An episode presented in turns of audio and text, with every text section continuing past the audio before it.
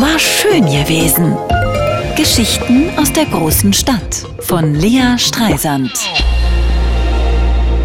So, nun streikt die Bahn wieder. Also nicht, dass sie sonst irgendwie zuverlässig fahren würde. Vorletztes Wochenende waren wir in Köln. Die Rückfahrt am Sonntag schilderte mein Sohn Montagmorgen in der Kita wie folgt. Wir waren im Zug und dann war die Kupplung kaputt und ich habe ganz doll geweint und Mama hat auch ganz doll geweint. Ja, war schön gewesen. Hier kurze Erklärung für Menschen, die nicht so viel Lebenszeit in vollen Zügen genießen wie Familie Streisand. Der Zug nach Köln startet in Berlin Ostbahnhof, meistens mit einer Verspätung von 40 Minuten, zusammen mit dem Zug nach Düsseldorf. Die werden dann in Hamm getrennt und jede Hälfte fährt alleine weiter. Auf dem Rückweg treffen sich die beiden wieder, vereinigen sich und fahren zusammen nach Berlin zurück. Die führen quasi eine ewige On-Off-Beziehung.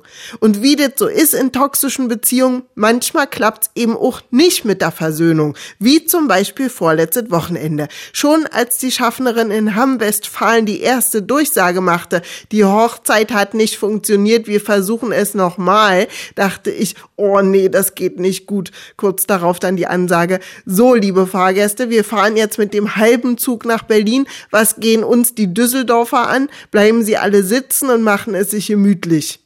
Können wir jetzt ins Bordbistro? fragte mein Sohn. Man muss da vor zwölf hin, sonst ist der Milchreis alle also Mann und Kind ins Bordbistro, da knackt der Lautsprecher erneut. Werte Fahrgäste, Planänderung. Dieser Zug hier fährt jetzt zurück nach Köln.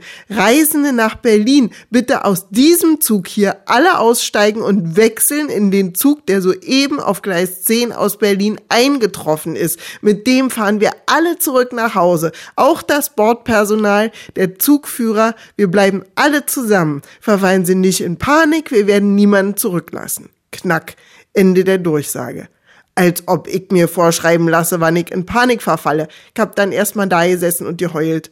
Ist ja sowieso meistens das Beste, machen die Helden und Heldinnen in den Märchen der Bruder Grimm auch immer, wenn sie nicht mehr weiter wissen und der Druck einfach zu groß wird. Wenn sie sich verlaufen haben und nicht mehr wissen, wohin, dann setzen sie sich an den Wegesrand und weinen. Dann kommt die Lösung meist ganz von selber. Bei mir kam meine Familie mein laut heulender Sohn und mein lächelnder Mann, der seine heulende Familie samt Gepäck zusammenpackte und das Gleis wechselte. Ich versuche, das Chaos der Deutschen Bahn nicht persönlich zu nehmen. Ich komme schließlich selber ständig zu spät und verliere die Orientierung, aber zumindest führe ich eine feste Beziehung. War schön gewesen.